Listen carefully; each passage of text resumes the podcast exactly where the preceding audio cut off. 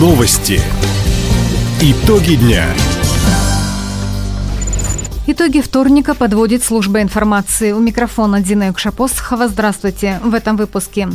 Глава Комитета Госдумы оценил работу агропромышленного комплекса региона. В крае дефицит педагогов возместят по программе «Земский учитель». Государство поможет многодетным дальневосточникам купить автомобиль.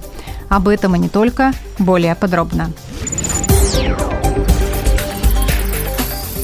Многодетные дальневосточники могут купить автомобиль при поддержке государства. Льготная программа начала работать накануне. Об этом на оперативном совещании в правительстве России сообщил глава федерального Минпромторга Денис Мантуров. По поручению президента, которое он дал на прошлой неделе в Анадыре, с сегодняшнего дня мы готовы запускать программу льготной покупки машин специально для многодетных семей Дальнего Востока. По госпрограмме можно приобрести новые отечественные автомобили всех моделей «Лада», «ВИЗ», «УАЗ», «ГАЗ» массой до 3,5 тонн. При этом машина должна стоить не дороже 2 миллионов рублей. На покупку таких авто дальневосточники получат скидку на первоначальный взнос по автокредиту 25%. Помимо многодетных, программа доступна для медиков, педагогов, участников СВО и членов их семей, а также граждан с инвалидностью. Хабаровский край посетил с рабочим визитом глава Комитета Госдумы по развитию Дальнего Востока и Арктики Николай Харитонов. Губернатор Михаил Дегтярев обсудил с парламентарием выполнение в регионе госпрограмм по развитию федерального округа. Как отметил Михаил Дегтярев, в крае успешно реализуют все инициативы президента России Владимира Путина. Так, более 13 тысяч жителей получили дальневосточный гектар. Люди охотно берут и дальневосточную ипотеку. Активно развиваются авиа и судостроения. В прошлом году ввели в эксплуатацию рекордные 517 тысяч квадратных метров жилья. В свою очередь, Николай Харитонов высоко оценил успехи агропромышленного комплекса региона. Накануне в Москве стартовал Всероссийский форум «Малая Родина. Сила России». Он объединил 7,5 тысяч представителей муниципальных образований из 89 регионов страны. От Хабаровского края участвуют мэры Краевого центра и Комсомольска, главы районов, городских и сельских поселений. Возглавляет делегацию первый вице-губернатор Александр Никитин. Участники и эксперты обсуждают развитие сельских поселений, поддержку предпринимателей, сохранение культуры культурного наследия, традиционных ценностей и другие актуальные вопросы. Сегодня на форуме впервые вручат Всероссийскую муниципальную премию «Служение». От представителей муниципального сообщества нашего края на нее заявили 289 соискателей.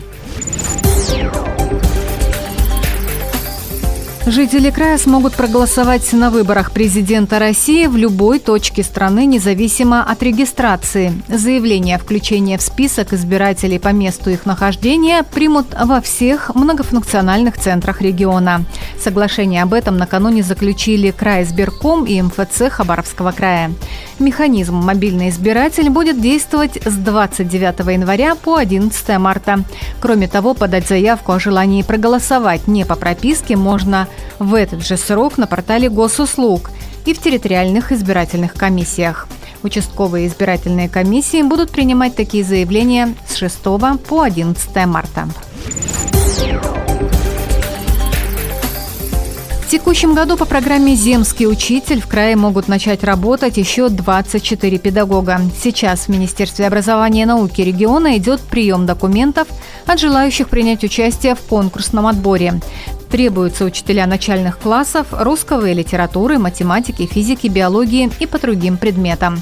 Претенденты должны быть гражданами России не старше 55 лет. В школах региона им потребуется отработать не менее 5 лет. Земские учителя получают подъемные 2 миллиона рублей. Как уточнили в ведомстве, по госпрограмме в крае уже трудоустроились 18 педагогов. Напомним, президент России Владимир Путин поручил продлить действие программы «Земский учитель» еще на 5 лет до 2030 года.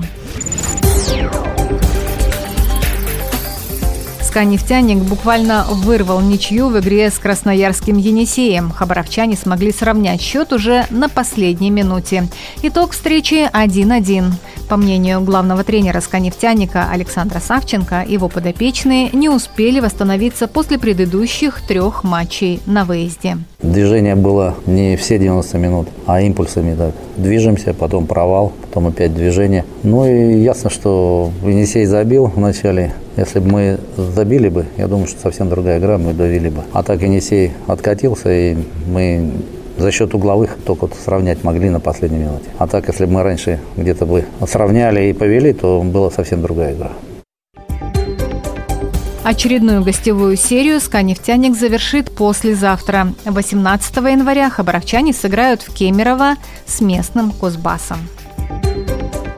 Таковы итоги вторника. У микрофона была Дина Экшапосхова. Всего доброго и до встречи в эфире. Радио «Восток России». Телефон службы новостей 420282.